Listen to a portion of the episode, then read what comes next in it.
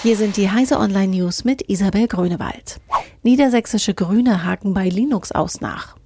Die Grünen im Niedersächsischen Landtag wollen die von der Landesregierung beschlossene Windows-Zwangsmigration der Finanzverwaltung nicht einfach hinnehmen.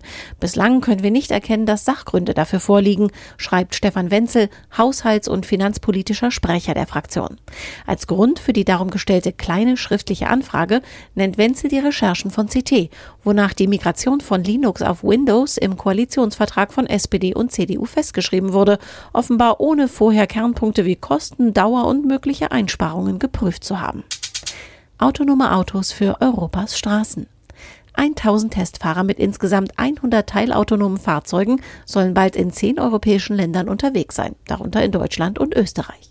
Im Rahmen des L3-Pilot genannten Feldversuchs sollen sie praktische Erfahrungen mit dem alltagsnahen Einsatz der Autos von morgen sammeln, und zwar auf der Autobahn, im Stau, im Stadtverkehr und beim automatischen Einparken.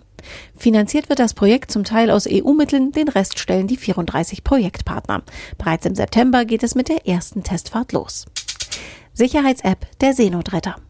Immer mehr Wassersportler im Norden nutzen die Sicherheits-App SafeTracks der Deutschen Gesellschaft zur Rettung Schiffbrüchiger.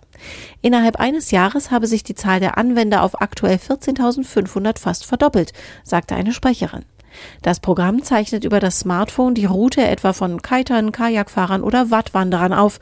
Im Notfall hat die Seenotleitung Zugriff auf den aktuellen Ort des Mobiltelefons.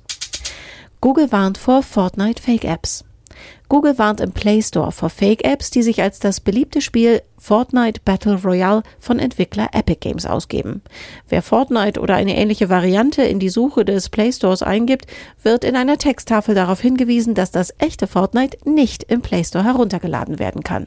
Wer die Beta-Version auf Android spielen will, muss die App von der offiziellen Fortnite-Website herunterladen. Diese und alle weiteren aktuellen Nachrichten finden Sie auf heise.de.